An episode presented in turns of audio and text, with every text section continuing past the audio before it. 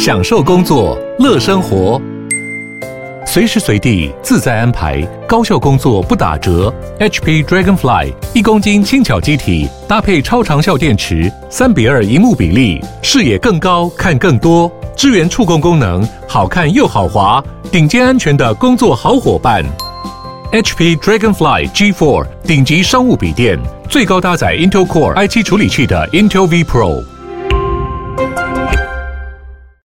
我可能先进去一间店的时候，我可能还没有点之前，我会先看人。你说生意好不好，是不是？哎，不是，我先看一下店员帅不帅，后眉目。喂，原来自外貌协会的部分。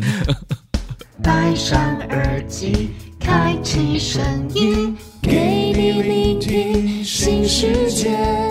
一周听五天，天天新单元，夜夜听不完。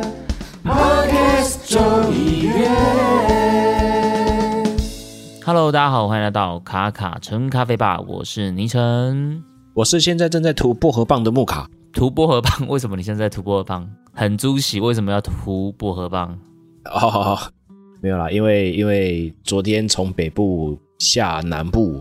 哎，蛮累的，对，那也没有好好休息，因为接着就赶快赶货啊、上架啊、干嘛的，就直接投入工作了。就是大家在年假的期间呢，嗯，我并没有休假，这样子。哦，就是一来先奔波，然后再来又忙工作，对，然后继续录音的。趁这个录音的时间，赶快涂个薄荷棒来醒醒脑一下，这样子。对啊，不然人家一直讲话，等下语无伦次怎么办？我想说，该不会因为我们现在录音时间也是晚上十点多嘛？我说，哎，该不会旁边又泡了一杯咖啡在喝咖啡这样子？没有没有，今天没有，今天但是在开录的两个小时以前，的确是喝完了最新烘法的花生酱。哦，真的吗？最新烘法是你你自己开发出来的新烘法？新最新烘法也不是自己开发出来的，就是就是这十年之后我才发现，嗯，重新整理一下自己的烘焙逻辑啦。对，然后哦，对，然后尝试让豆子的表现更干净一点，这样子。OK，所以你你现在其实换了机台之后，其实还是一直不断的有在修正自己的烘焙参数，这样子。哎，我觉得这一定要哎，因为、嗯、因为我觉得每拿到每一个工具，它有它的转换期啦。对对，那那转换期之后呢？一定会有熟练度嘛，就像是以前玩那个手机游戏不是嘛？那会有什么武器熟练度哦？你练到最强了，那暗黑破坏神这种的，哎，差差不多差不多，嘿，就是这样子。反正就是有某某些程度上的熟练度，例如说 A 一八六吗？藤原拓海有没有、嗯、把那个送豆腐车子开到还可以跟名车 PK？就是因为它熟练度很好嘛，嗯、除非他哪一天气缸爆了。对啊，就是熟练度的问题啊。那你这样调完这样子一个新的烘焙的花神，嗯、你自己喜欢吗？我还蛮喜欢的，说实在的，所以还算满意这个结果。我觉得还算满意啦，就是以前都会烧太多，OK，把豆子烧坏，不是烧坏，就是烧掉太多。嗯，对。那因为我们之前有聊到 S 床，对不对？对，就是聊 S 床。那现在是尝试着把。厂做成一样的，你说的一一样是指内外吗？还是对对，内外差做的一样，okay, 但是但是有一些细节把它弄得不太一样，嗯，然后它的它的数据是一样的。你说的数据一样是指可可能豆表的颜色、豆粉的颜色是一样的，跟以前一样，对啊，但是其实它风味表现是可以不一样。那你的内外差还是大的吗？还是偏小？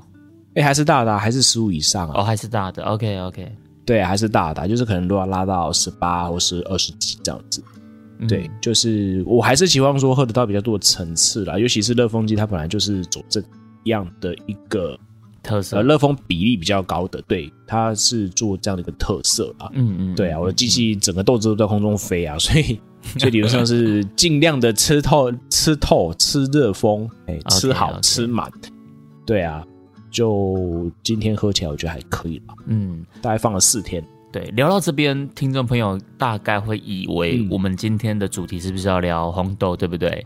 但对，其实没有，我们今天对，其实没有，我们只是乱乱哈啦。我们今天不是要聊红豆，因为我们今天要聊这个主题，我觉得是一个很蛮不一样的开始。为什么？因为这是第一次我们在卡卡城咖啡吧有听众直接敲碗跟我们说，他想要听怎么样的主题？嗯，那刚好这个主题，我个人我看了，我是也觉得还蛮有趣的，就我还蛮喜欢这个主题的，所以我就有问一下木克老板说，哎，那这个主题我们来聊看看可不可以？那木克老板当然也是很阿萨利的，马上就答应了，所以才会有了我们今天这一集的主题是要来聊一聊我们是怎么样去认识一间咖啡店，跟怎么样去点他的第一杯咖啡。哎，我觉得这个主题其实蛮有意思的，我觉得蛮难。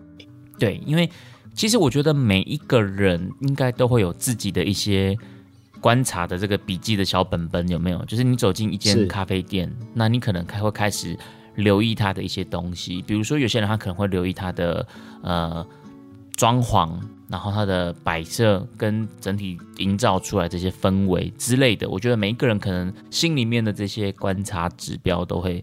不太一样。那当然还有就是你的点，你到了这家咖啡厅，不熟的咖啡厅，你通常点的第一杯咖啡会是什么咖啡？诶，我觉得这个是一个很很还蛮蛮值得聊一下的。而且我相信大家答案应该都会很不一样。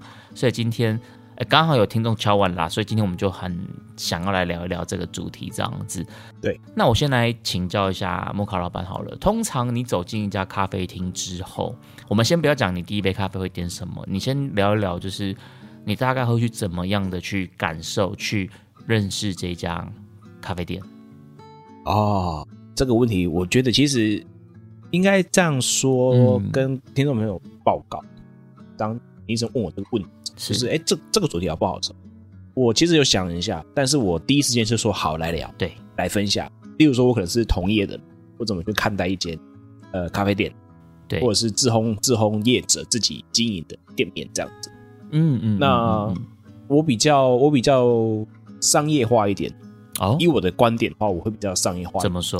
我可能先进去一间店的时候，我可能还没有点之前，我会先看人。你说生意好不好？是不是？哎，不是，我先看一下店员帅不帅，后眉目。喂，有人来自外貌协会的 部分。对对对，很像一本正经讲出什么哇哥了有没有？然后哎来几头这样子，但是蛮合理的啦。我相信应该很多人也都是会看一下这样子。就是我觉得蛮合理的，就是说。呃，如果经营一间店的话，我觉得至少，呃，我是以我是出钱的，或是我请，我当然觉得说门面要 OK 一点吧，哦、或者是呃，至少至少不要太压呃太奇怪的，是呃门面嘛，哈。那当然店面的装潢是一种门面，那请的员工也会是一种，当然也是对，就像是高铁有没有？第一批的呃第一批考进去的人。对，高铁第一批考进去的人，哦、或者是他们的柜台啊，售票的啦，啊、呃，车长啦，我觉得呢，看上去都是还蛮舒服的。对，他们在外在形象上其实是有特别琢磨的。就是就是我我今天不是以以一个很奇怪的眼光看哦，我是从一个形象的角度，不是说真的一定要很帅或是很正，而是他们给人家的感觉就是一个很对。舒服，然后对对对，就是一个一个很。不错的一个外外在的形象，这样，嗯，嗯嗯。对，那那我觉得，呃，这个东西如果在餐饮业上面，我觉得它也会是一个蛮，如果可以的话，也是一个标准性的状态。欸、我个人觉得，我觉得你讲这个点还蛮重要的，就是不要说餐饮业，只要可能是服务业相关这件事情，应该都会都都会算是通用的，就是跟人有接触相关的，服务人啊，或者是。要需要跟人面对面的这个东西的话，哦，你这次没有讲那个要应付人群的，还是 你上礼拜不是讲应付人群？哦，就是说要跟人应对的啊、哦。现在用词比较精确了，好了，感谢我的薄荷棒。昨天昨天在 Seven 买的薄荷棒，曼秀雷敦派上用场。对对对对，今天又没有叶配了哈，反正薄荷棒很好用啊。各位，所以你觉得涂完薄荷棒的你？嗯、看到这个外在形象比较好的服人员，会是你的第一个观察指标吗？对，我可能会觉得一切都很清新，哇，清新的起来。不是因为薄荷棒的关系，对，不是因为薄荷棒的关系，薄荷棒是薄荷棒是用字的部分，今天比较精准，Okay. 这一集比较精准。Oh. 那你看完店员之后，接下来你会还会留意什么指标？诶，如果是连锁的话，我大概就是不会太在意菜单。哦，因为菜单都一样，对，因为菜单都一样，然后可能它的风味，我也觉得可能也都呈现的差不多。对，那如果是说一个自烘店家或者是独立品牌的话，哦，独立品牌的话，第一个我当然会先咖啡店，咖啡店，咖啡店，它其实最后还是回到餐加咖啡。我觉得餐会是一个主角吧，不管是什么样的状态里面。对，因为我觉得，我觉得有很多可能想要踏入这一行的，可能是以咖啡为专业，可是甜点却没有太太多的琢磨的时候，他他们是可以选择去配合啊，就是去去 OEM 找合作的这样子。对，但是我觉得，如果以商业的角度来说的话，我觉得真正要去拿捏的东西，一定是餐的部分，就要吃到满意为止。我觉得木卡老板的观察的点完全跟我不一样哎，这但我都还蛮认同。像你刚刚讲人跟现在讲餐，坦白讲这两个好像在我刚刚在想这个节目主题的时候，我其实没有特别想到这两点。但你现在讲的时候，我就突然觉得也还蛮蛮合理的，蛮合理的啊。因为因为我我现在就是比较现实嘛，就是如果今天是一个消费者体验的话，哦，消费者体验的话，嗯、我觉得进去一间店，嗯、如果有时候独立店家他。真的没有办法做到像是什么王品集团啊，哦这种很客气的服务卖工啊，赫本哎，真的不可能，对，很难呐、啊，真的很难，对，可以展现热情没有问题，但是我觉得很难去做到面面俱到。例如说，他可以背出四张四张信用卡的优惠啊，或者什么的哦，或什么的这样，那我觉得这太难了。那我就进去的时候，第一个我会先看他的餐，就是说他有卖煮的东西的餐的话。那我会先观察它有什么餐，嗯，如果没有的话，我就会再去观察的是甜点部分，哦、糕饼类啦，有没有一些诶蛮有趣的一些糕饼类，或者是我个人会直接去看它的调饮类。你说的调饮是指咖啡调饮还是不是咖啡的调饮？呃，两个都看，两个都看。当然，如果今天以咖啡主题的话，我一定会先去看它的咖啡的调饮有什么东西。OK，对，我们先不要讲你第一杯会点什么，对，你现在你会说就是就它的菜单内容就对了，是就当做它的菜单内容，我不会先去看什么单品类的，我不会。哦，我真的不会，我说实在的，我真的不会，嗯嗯，嗯，对，我去到一间独立品牌的话，我也是先看它的调饮，我个人啊，我会先去看调饮，为什么啊？很特别，对不对？自己做自烘的哦，经营自烘店品牌的人，居然不去看人家的单品菜单，而是先去。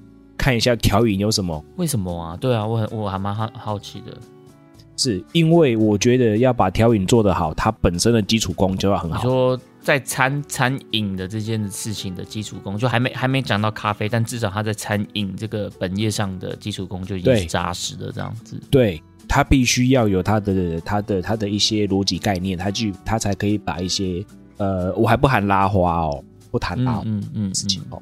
就是先去谈调饮这件事情，他的调饮的菜单有哪一些？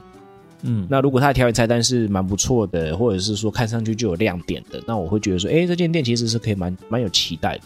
哦，对，然后如果它的甜点又还是蛮漂亮的，那就会达到我另外一个爽点，就是我可以拍照打卡。等一下，哦、拍照打卡对你来讲会是一个重要的事情吗？啊，蛮重要的啊，蛮重要的、啊。假的。真的，所以你会把这件事列入你的这个评分项目就对了。对啊，例如说灯光漂不漂亮啊、哦，有没有大的落地窗，有没有办法自然光，或者是说它晚上的时候，它晚上的时候它那个灯光的感受是怎么样？这对我来说超重要的，真的。看来木卡老板应该是蛮常跟妹子去喝咖啡的哦。没有，因为我走过太多店，因为因为走了很多店，然后就觉得说，Okay. 就觉得说，呃，我我可能会先看一下是调饮方面。有有哪一些东西？嗯嗯嗯、对，那如果一般正常是咖啡啊、卡布奇诺啊这种的，我大概就会觉得说，哦，我当我心里就会有底。然然后如果再加上我它是单品的店，我再看到它的一些单品的菜单，嗯，我可能就会另外又有一些就会落定。对，就是我我确定它可能是什么，然后我就开始趋吉避凶这样。哦，就差不多分数就已经呼之欲出这样子。对对对，我自己就会知道说，哦，好，那今天可能适合做什么事情。那什么事情不要做这样子？嗯嗯嗯。哎、欸，那我觉得你这个蛮蛮蛮符合逻辑的。就第一个，你先看店员，然后再来你可能会看他的餐，然后最后你可能看他不是咖啡品项的一些菜单，然后你你大概心里面就有个基本分数、基本盘，大概就知道要怎么点了这样子。对，就是我个人就比较商业吧。就算我是做咖啡的人，我去到店的时候，我还是把自己当消费者。对，我来就是想要喝跟吃，我就是想要得到吃喝的感觉啊。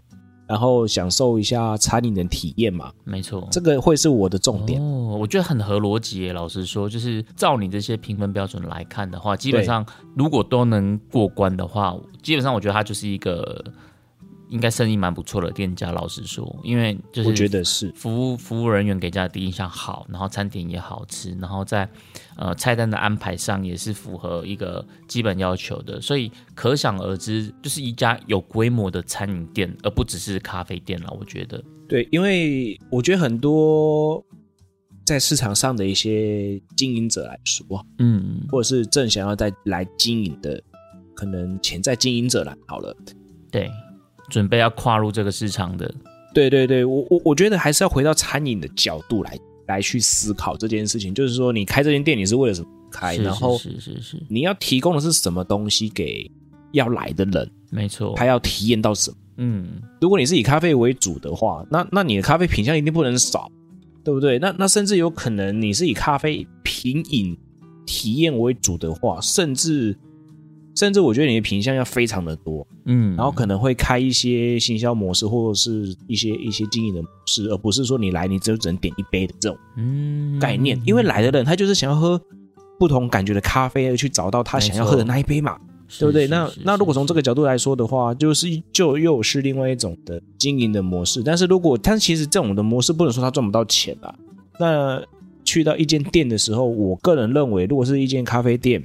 它是以餐为主，或是以整个的氛围为主，或是以整个可能是调饮咖啡为主的话，我觉得还有另外一个观察的要点。嗯、我刚刚忽然间想到的、感受到的，它的摆盘跟餐具的使用，嗯，这个倒就有在我的选项范围内了。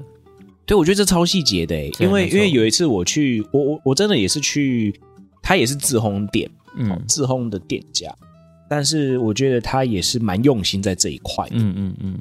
对，蛮用心在这一块，就是说它的它出杯的那种的整套的感觉，对，是很是很舒服的。然后你会觉得说，哇哦，很有一些文化的内涵的。没错，比如说他可能会选选择是使用一些，比如说中国风的一些瓷杯呀。啊，对，我我有去过，都是使用比较类似中国风的这种青花瓷的那种的、嗯、的杯子，跟主打比较高尚优雅这种感觉的。对对对对对，就是这种的感受。那那我觉得这个东西就会是我去给一间咖啡店的一个第一印象，它的杯具是长怎么样子，嗯、是是怎么样子。那这些就是我自己个人的观察指标吧。哎，我觉得这蛮、啊、蛮合理的，真的真的。对，在我点第一杯之前，我都还没有，我都还没有，还没真的喝到，真的还没有喝到之前，对，我在看的点可能就是这一些部分。Okay. 对啊。那昵称你呢？你会怎么样去在点第一杯之前？因因为我们今天是点第一杯咖啡嘛，但是我觉得第一杯咖啡之前，可能有一些东西也是我们有兴趣的。在第一杯咖啡之前，就有很多事情会发生的啦。对对对对对，像老板刚刚讲的，其实真的完全是很多是从商业模式来考量。所以坦白讲，我在走进一家店之前，我好像没有去那么的注重。商业模式这件事情，我甚至会更希望这家店是一个我的私房菜单，就是它可能人不用很多，但是它的咖啡我很喜欢。可是我每次去的时候，它不会很多人这样子。可是我就是两个出发点不一样，因为基本上像我这种的出发点，那这个店家他要生存下来，老实讲会有点难，因为我不可能每天去消费它嘛。所以我可能我喜欢这件事情，可是不见得对他来讲，以商业模式角度来讲，他可能就不见得是好事。所以，单纯就我一个就是消费者的角度来看，其实我进去一家咖啡厅之前，我第一个会先想要知道它是什么风格的咖啡店。比如说，它可能是走日式传统的，OK，还是它是走虹吸的，或者是它其实它主打的是意式咖啡，它是 barista 的，那或者是它其实是标榜的就是手冲。我大概会想要先知道这件事情。OK，他怎么煮饭的？对，他如果他意识很强，那我也许我对他的手冲就不会有太高的期待。那如果他是这种就是走很日式传统的，那我可能对他的前培就不会有什么期待。所以我想要先知道这个店家他的主打风格是什么？是日传，还是是手冲，还是是虹吸，还是是意式？那不同的这个风格，可能就会影响到我第二件事情，我会看的是他的菜单。OK，我们的导向第二个好像都是看菜单。我觉得在你的排序好像偏蛮后面的，蛮后面的。先看人再看餐，对，对先看人去看。而且你看他不是看他的咖啡，你是看他的这样子。对，那我我我看菜单的时候，我大概就会，因为我第一步我会想要知道我刚刚讲它是什么风格嘛。那什么风格，其实你光从店家不见得可以马上看得出来，你可能只能大概有个感受，猜猜看而已。那通常要验证这个想法，我就会从菜单来验证我的想法。大概菜单看完之后，我觉得你你的第一个问题就比较会有个蛮明显的答案，这样子从他的菜单看出来。是，那菜单之后我可能就会看嘛，就比如说它到底是浅培多啊、中培多啊，还是深培多？它的豆单有哪一些？OK。然后它的产区？OK。比如说它是伊索比亚有很多个品项，还是伊索比亚只有一个品项？甚至它只有写伊索比亚。OK。那大多数是中南美洲的豆子还是什么的，我可能就会看一下它的豆单有什么，然后我可能还会看一下它有没有一些什么特殊品种的，比如说，诶，它如果有粉红波旁，我就觉得诶蛮特别的，因为一般我觉得比较少见粉红波旁。那一季它是不是一季？那它一季卖多少钱？因为像我看过店家是一季只卖一百块，一百出头块的这样子，我就会蛮好奇它的它的这个艺伎它的艺伎是这样子。OK，一季有非常多，对，所以我大概会从菜单里面去尽可能的收集一些我想要知道的答案，比如说豆单、品种、产区、烘焙度这一些，就跟你刚刚说的嘛，你大概看完这些之后，你大概心里就会有个底了。对，那。你之后要点的第一杯咖啡要点什么？大概你就会有一个基本盘的答案选项在心里面。所以这个是在点咖啡之前，我可能我会想要先去观察的一些指标啊。那当然还有一些是比较细项的，这个我觉得可能要点了才知道。但因为你刚刚你有讲到，就是它的餐具啊、摆盘啊，这个这个我想要先分享一下。就是我曾经去了一间咖啡厅，然后点了一个单品咖啡。对，那他端出来的其实我很喜欢，为什么？因为他给我的是一壶的咖啡，然后倒了一小杯，那杯是热的，跟他给了我一个小的冰的杯子，里面是有放些冰块的，它是可以让我喝冰咖啡的。然后同时他还给我付了我一小杯是咖啡粉的，可以让我去闻那个磨好的干香。所以等于说我点了一杯单品豆嘛，对，但他同时给了我一一个热饮。然后一个人饮就是有冰块的，嗯，跟一个可以闻干香的，这个我就觉得我的感受就很舒服，是不是？餐饮的体验就是这么对对对对，这个其实就是一个很细致的，而且坦白讲不多，我我印象中我应该只有遇过一两次而已。对，那你说有抹的时候先给你闻一下干香，但那基本上那是他在你面前的时候他给你闻这样子，他也不是最后做边服务的时候还附了一小壶的咖啡粉的，比较少。那同时附热的跟冰的，这个我觉得也不常见。通常有的是你要特别这样点，他才会这样给你。我喝咖啡的时候，其实我不喜欢他直接给我一杯哦，我喜欢他给我一小壶，然后附一个小杯子给我，我可以慢慢喝，慢慢喝。对，有点像喝茶这一种。平常我在冲咖啡的时候，我也都是用那种很小的品饮杯，就大概一杯就大概一口两口这一种的。但是我会用一壶这样慢慢喝，慢慢喝，慢慢喝。我不喜欢直接一杯倒出来这样子。那在那一次的经验里面，我就会觉得说，哇，这个对我来讲超级加分。对啊，所以在我还没喝到咖啡之前，如果他已经给我这种呃桌边服务的时候，他这样的出餐的时候给我这样子的一个体验的时候，基本上我的这个印象分数就会很高。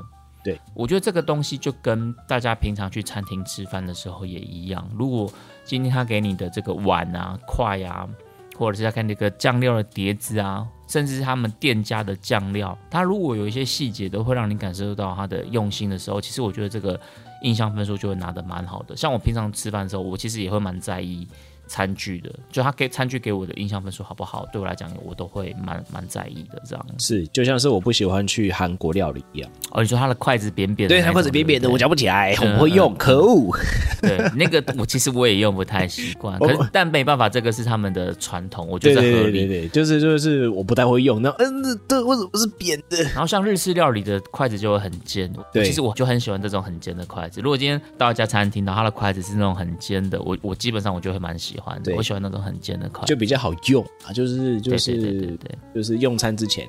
那这样讲回来，我觉得其实点餐之前，嗯、第一个当然是如果有评分去让你，你当然会比较舒服啊。对对啦，Google 分数是一个我觉得蛮好用的参考资讯。老实说，对啊，那。当然你也我们也可以不要去参考太多的 Google 的资讯。对哦，然后就去就去的这间店，这其实我觉得都 OK。呃，应该说 Google 是我们如果事前要做功课，Google 就是一个很好用的方法。但我们刚刚我们两个在讲的这个情境是有点像是说，哎，我好像在我没有预设立场，然后我也不知道我的参考资讯很有限的时候，我们会怎么样去在心里面打分数？就是我们刚刚在分享，应该是偏向这样的一个情境。那当然，我觉得。如果你是事先想要做功课的话，Google 就是一个很好的帮手，没有错。对啊，就是就是大概是这样的一个情景、啊嗯、那话说回来，对，点咖啡的时候，对不对？对，我觉得这就是重点了。那如果前面你这样子，你观察完他的店员，然后他的餐，嗯、然后他的这个菜单、调饮品项之后，对，好，你下定决心，你想要点他的第一杯咖啡了，这时候你会怎么点？哦，我会先去找小姐姐点。喂，又 歪楼了。重点是小姐姐就对了，又点小姐姐。那如果店家里面没有小姐姐，你就走出去了，是不是？我 就我就谢谢，哎，谢谢再联络，我们下次再来。测一下冷气哦，天气好热哦。对，没有啦，开玩笑的啦，不要这样子好不好？在以后人家觉得说啊靠，莫搞老板这个人真是肤浅。对，我就是肤浅，我们肤浅但是中肯这样子。对啦对啦，好了，开玩笑的啦。我怎么点？那重点来了，对不对？我一定先点调饮。什么调饮？对，我先点调，我会先点最基本的，最基本的。调饮拿铁，很基本的拿铁。哦，你会先点拿铁？对，我先点拿铁。OK，因为我觉得如果可以把意式做得好，嗯，我个人我个人体验是这样的，把意式做得好的，通常我觉得手冲不会太糟糕。哦，真的吗？我我自己的体验上告诉我，结论是这样子，就是呃，一般来说。因因为因为让意式好喝的要领，我觉得我觉得某种程度上它也是另外一块很专业的领域。嗯，对对，我觉得它的东西，例如说从烘焙度的选择，会跟跟烘焙烘焙厂的选择，跟店家他们自己的品饮的感官的能力是相对呼应的，就有一定水准了，是没有错。因为调饮如果做得好，第一个它的烘焙厂家的东西不能不好。例如说，它的意式意式配方用豆，它不能不好。对，那再来是，它也要很清楚的知道说，它的意式豆配适合配上什么样的牛奶。嗯嗯嗯，对，这个我觉得是很难的一件事情呢，因为有些牛奶的味道重，有些牛奶的味道薄，合不合适，搭不搭配这样子。对，其实每一款牛奶它都有它的味道在。然后加上你自己的意式豆里面的时候，你的你是你的 espresso 里面是，它所展现出来的风味是什么，而决定了这一杯咖啡的体验。嗯嗯嗯、这个很现实哦，就是就是可能这个东西会很直接的，例如说我现在今天想要呈现一杯比较甜的拿铁，对，那我要选择用什么样的烘焙度的豆子，什么样的牛奶，什么样的萃取的方式，几克的粉，然后填压的方式是怎么样，搭配上牛奶之后。融合出来的那一杯拿铁，我觉得如果拿铁通常甜味还不错的话，或者是会有回甘，它不会让你腻的这种的店家，基本上我我第一杯我会点这个啦。哦，第一杯我会先点这一种东西。就你觉得这是一个很基本盘的东西，但是基本功好不好看，这杯也都看得出来了。其实就看得出来了。嗯、我个人会，如果它的拿铁好喝，基本上不会喝下去不会有那种尾韵卡在。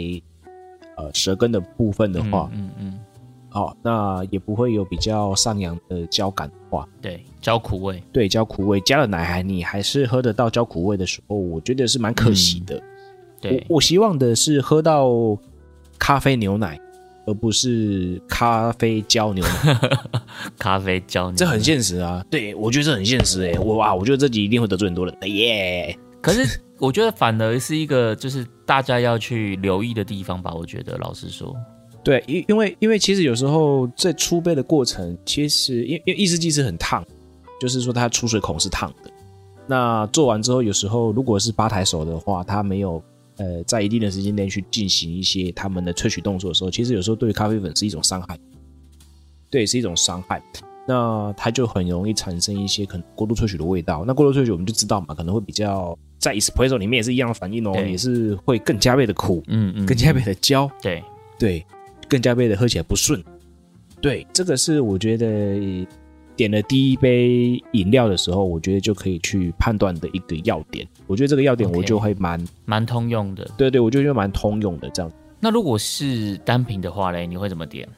哇，单品了，对，我先说我我个人比较极端一点，是，对，如果是单品的话，我一一律不点非洲豆。为什么？因为非洲豆最好发挥啦。我个人觉得非洲豆在于自烘店家里面来说，嗯、或者是一间他们可能有一些配合的厂商，我觉得我觉得非洲豆是蛮好处理的一些豆款。哦，你说站在烘焙的角度，非洲豆算是比较好烘的豆子就对了。对对对，就是一些比较传统处理法的，例如说什么水洗啦这种的，我觉得是一种比较好的处理的。嗯、它的它的基础逻辑，我觉得不会太难。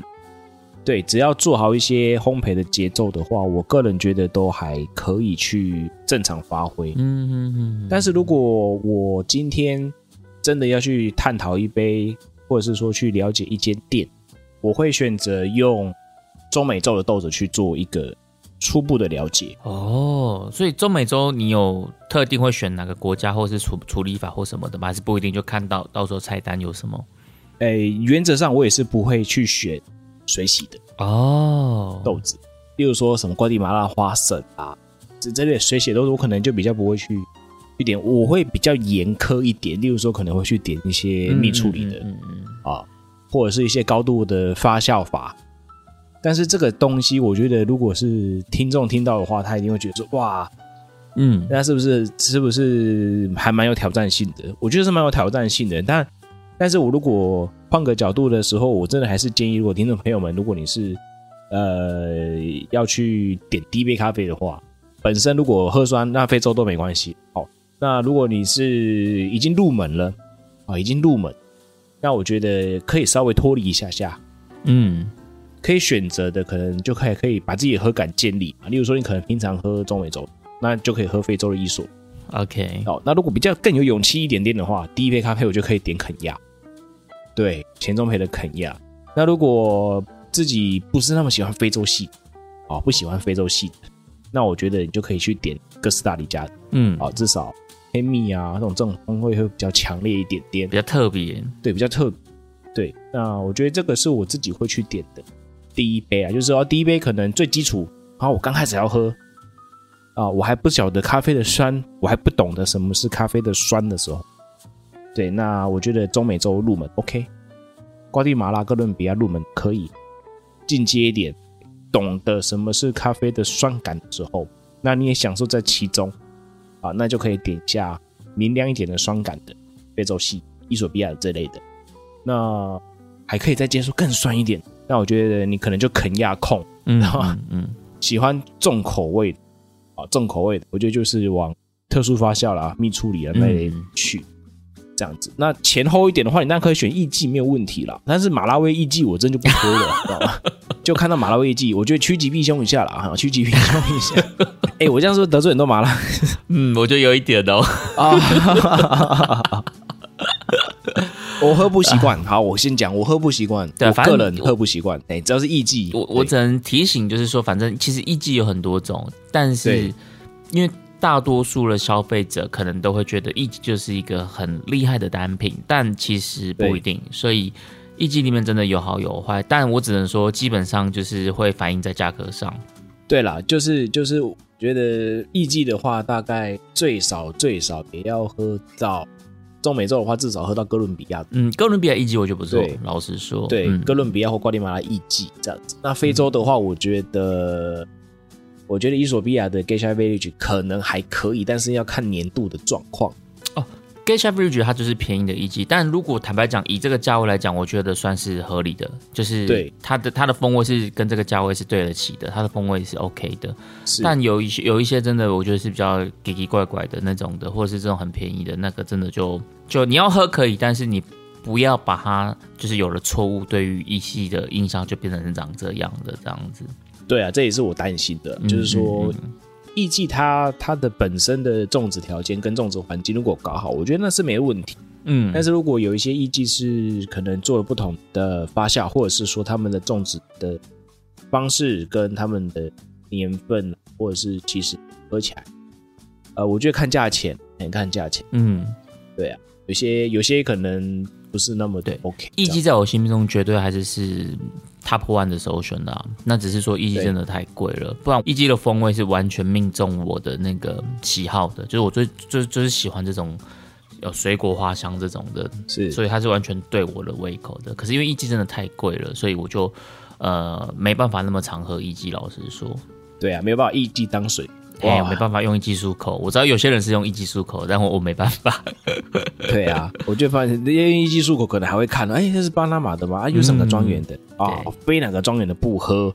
我贫穷限制我的想象，在竞标系列的这样子，哎呀，所以木卡老板的第一杯你可能会点拿铁，那如果是单品的话，你会先撇除掉非洲豆，那你可能先会往中南美洲的东西去去去点，然后可能会去点一些比较偏特殊处理的这种的。嗯，我觉得像老板这个出发点又完全跟我不一样哎、欸，因为、哦、但我可以理解老板的原因，是因为老板是。烘焙师嘛，所以你可能就会站在烘焙的角度，你会觉得说，哎，什么样的豆子可能是你觉得比较有挑战性的，那你就想要去试试看看这个店家他们这个烘焙的功力怎么样，所以你可能会去用这个出发点去点你的第一杯咖啡。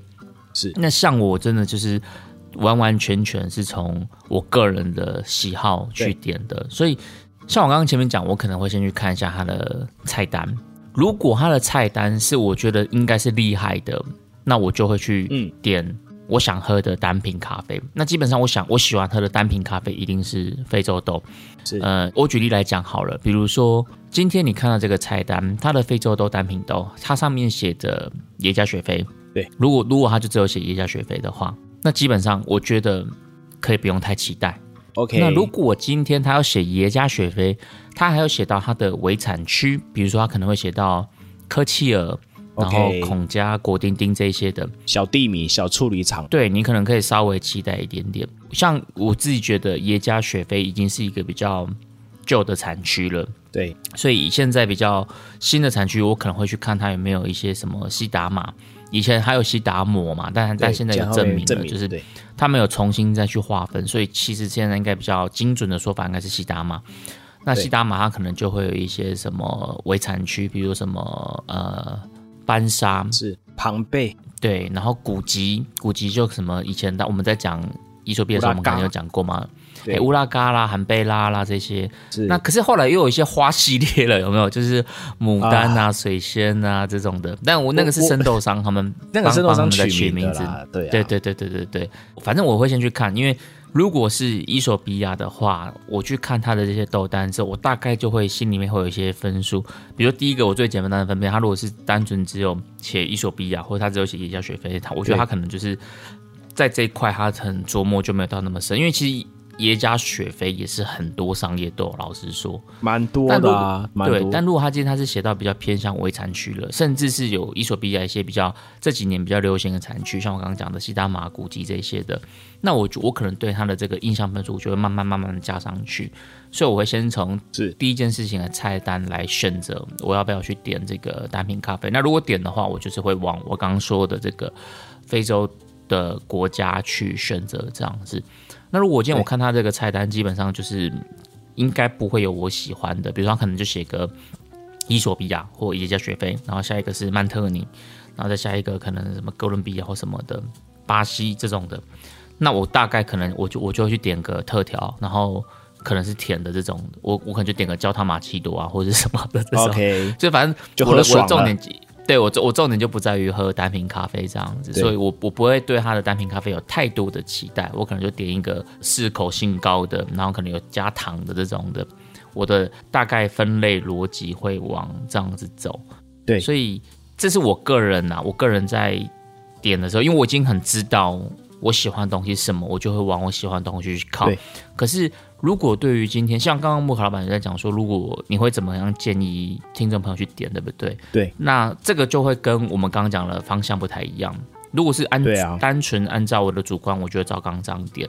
但如果是今天想要给听众朋友一些建议的话，其实我会建议你先请店家帮你推荐，对，然后再来你自己应该要先试着去喝一下。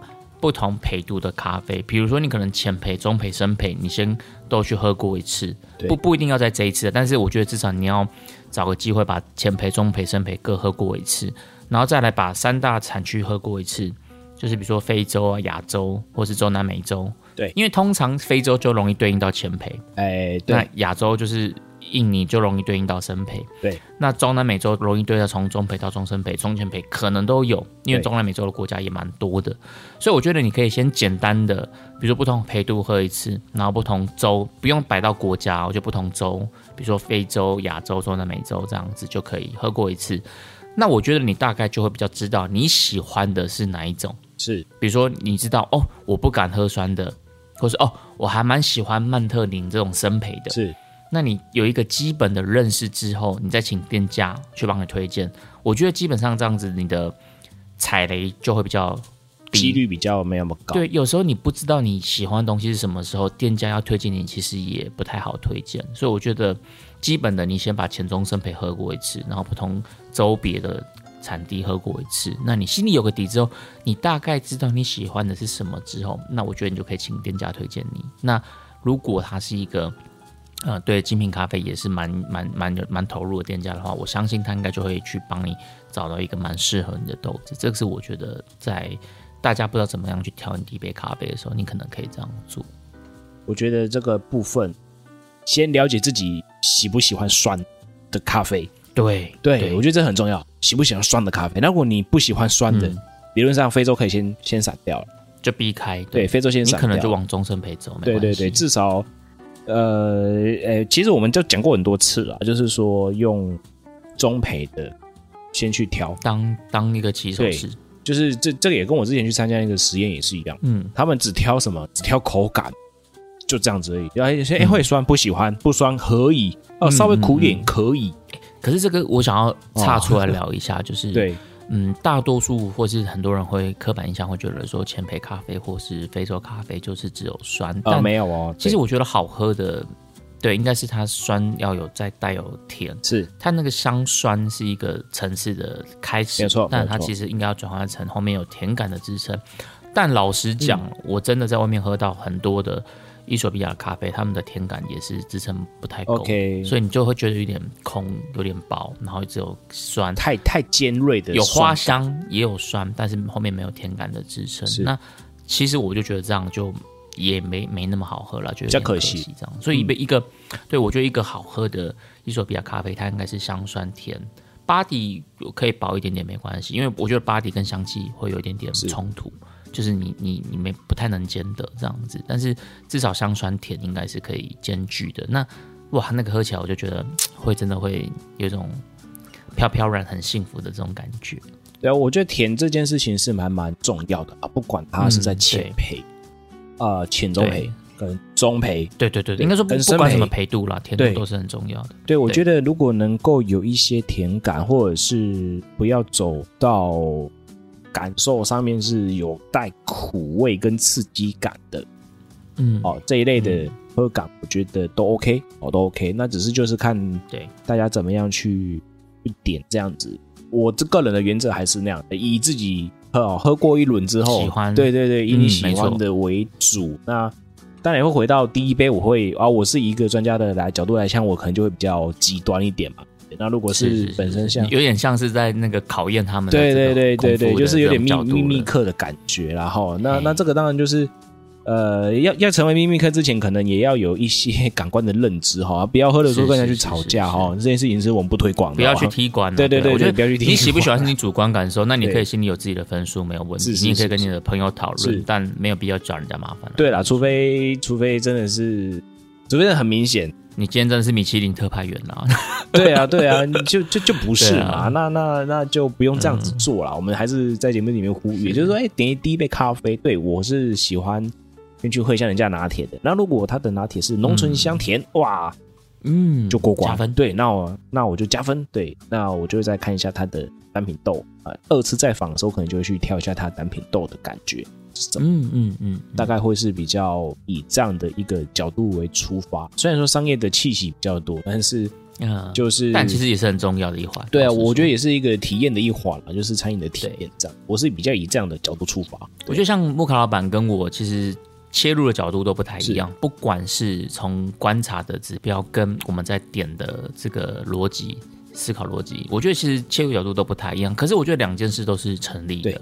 听众朋友，也许听完这集，你可能可以参考看看木考老板的今天讲的东西，也可以参考看看凌晨今天讲的东西。那综合成你自己可能就有一套属于你自己的指标。那这样子，下次也许你在点到了一家陌生的咖啡厅，你在点咖啡的时候，你可能就会有更多的一些参考资讯，可以去帮助你点出你的第一杯咖啡。那今天我们这一集的卡城咖啡吧，哎，很特别哦，是一个听众敲完的主题。那我觉得未来如果大家有想要这种想要听我们聊的主题，也都可以直接跟我们讲，可能就可以给我们一些呃做节目的灵感。那今天的卡城咖啡吧就到这边告一段落，希望今天的这个主题大家会喜欢。我们下周见，拜拜，See you。